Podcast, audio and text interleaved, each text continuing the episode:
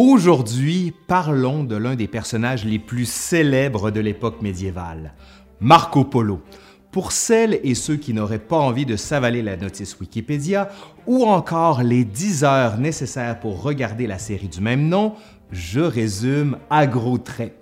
Jeune Vénitien, Marco Polo voyage avec son père et son oncle jusqu'à la Chine de Kublai Khan, un descendant de Genghis Khan. Ça, c'est la version réduite. Hein? Allez, aujourd'hui à l'Histoire nous le dira, en collaboration avec Actuel Moyen Âge, en l'occurrence ici Florian Besson, on parle de Marco Polo!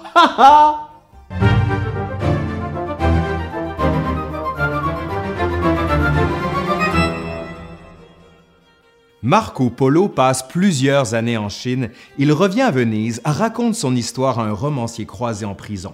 Ce dernier se dit alors qu'il tient le best-seller du siècle et Banco, ça donne Le dévisement du monde, l'un des plus gros succès de la littérature médiévale. C'est une très belle lecture avec des monstres, des batailles, des aventures incroyables. Franchement, là, il manque juste un mur de glace géant.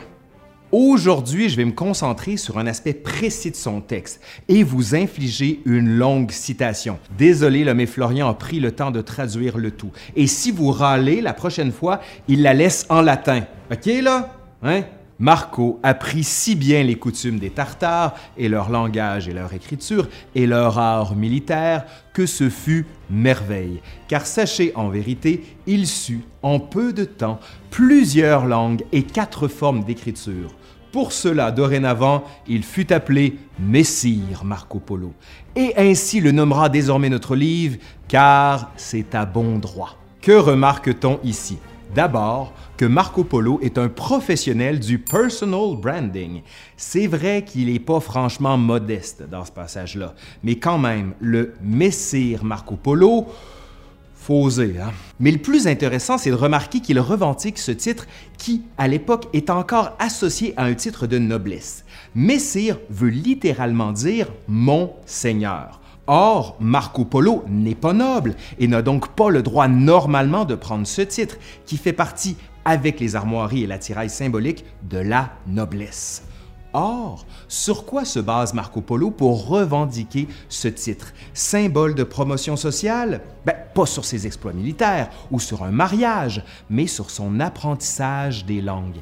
Il a non seulement appris la langue des Tartares, c'est-à-dire des Mongols, mais aussi d'autres langues que le texte ne détaille pas le chinois, l'arabe, le persan. Et c'est bien cette compétence linguistique qui le rend précieux pour Kublai Khan, lequel l'envoie en mission un peu partout dans son empire. Les interprètes et les traducteurs vont toujours avoir une position de pouvoir.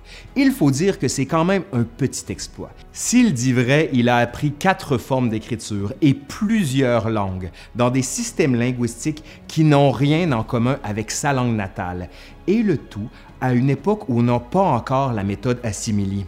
Un petit exploit donc, mais auquel un homme du Moyen Âge était bien préparé, car les médiévaux naviguaient entre les langues avec une fluidité qui fait envie. La plupart des gens parlent en effet plusieurs langues. La langue écrite et la langue parlée ne se recoupent que rarement, et ce qui fait que de nombreuses personnes parlent une langue vernaculaire, souvent deux, et lisent et écrivent en latin. Plus on monte dans la société, plus on maîtrise de langues. L'empereur du Saint-Empire est censé pouvoir en parler quatre pour être couronné. Marco Polo sait bien que les nobles parlent plus de langues et c'est pourquoi il lit son apprentissage des langues et son auto-anoblissement. Mais il y a encore un autre niveau. Ce qu'exprime Marco Polo, c'est que le savoir est en lui-même anoblissant. Il a appris les coutumes, les langues et les écritures. Il est donc messire, Marco Polo. Ce qu'il exprime ainsi, c'est la nouvelle dignité du savoir. En cette fin du 13e siècle, les doctiores, les gens qui savent, s'imposent comme une nouvelle élite sociale. Il y a de plus en plus d'universités. Les rois utilisent de plus en plus les diplômés pour gouverner. L'intérêt pour les langues est inscrit au cœur de cet essor du savoir. On traduit des textes, on embauche des traducteurs et on tente de créer des écoles de langue pour les missionnaires parler plusieurs langues, pouvoir en apprendre rapidement, maîtriser diverses coutumes, c'est donc s'assurer une place importante dans la société du temps. À la même époque apparaît le terme seigneur en loi pour désigner un diplômé de droit canon. Et si on peut être un seigneur en faisant des études de juriste, on peut être messire en apprenant des langues. En 1286, un seigneur de Clastres se plaint devant les inquisiteurs Aujourd'hui, le savoir prévaut sur la noblesse. Finalement, ce que dit Marco Polo lorsqu'il s'appelle lui-même Messire, ce n'est pas qu'il a pris la grosse tête, il laisse deviner une formidable promotion sociale du savoir qui concerne l'ensemble de la société médiévale. Le Moyen Âge, qu'on associe volontiers à la violence et à l'obscurantisme, a été une époque qui a placé le savoir, tous les savoirs, des plus techniques aux plus théoriques, au cœur de l'excellence sociale. À l'heure des réductions des budgets de la recherche, il y a là une véritable leçon à méditer.